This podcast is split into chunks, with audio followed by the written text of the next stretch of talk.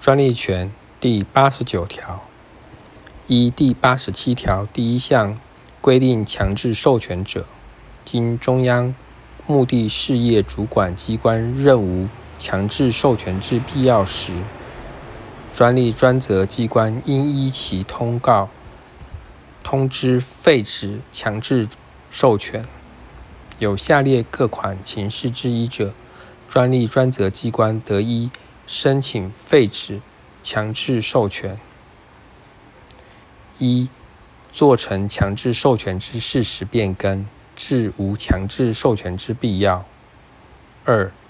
被授权人未依授权之内容适当实施；三、被授权人未依专利专责机关之审定支付补偿金。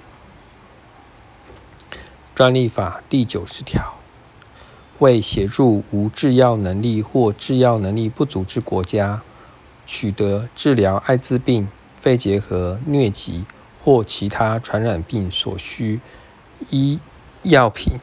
专利专责机关得以申请强制授权申请人实施专利权，以供应该国家进口所需医药品。依前项规定申请强制授权者，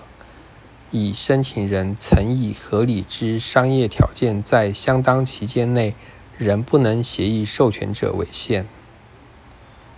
但所需医药品在进口国已核准强制授权者不在此限。进口国如为世界贸易组织会员，申请人于依第一项申请时应。减负进口国已履行下列事项之证明文件：一、已通知与贸易有关之智慧财产权理事会该国所需医药品之名称及数量；二、已通知与贸易有关之智慧财产权理事会该国无制药能力或制药能力不足。而有作为进口国之意愿，但为低度开发国家者，申请人无庸减负证明文件。三、所需医药品在该国无专利权，或有专利权但已核准强制授权，或即将核准强制授权。前项所称低度开发国家。为联合国所发布之低度开发国家。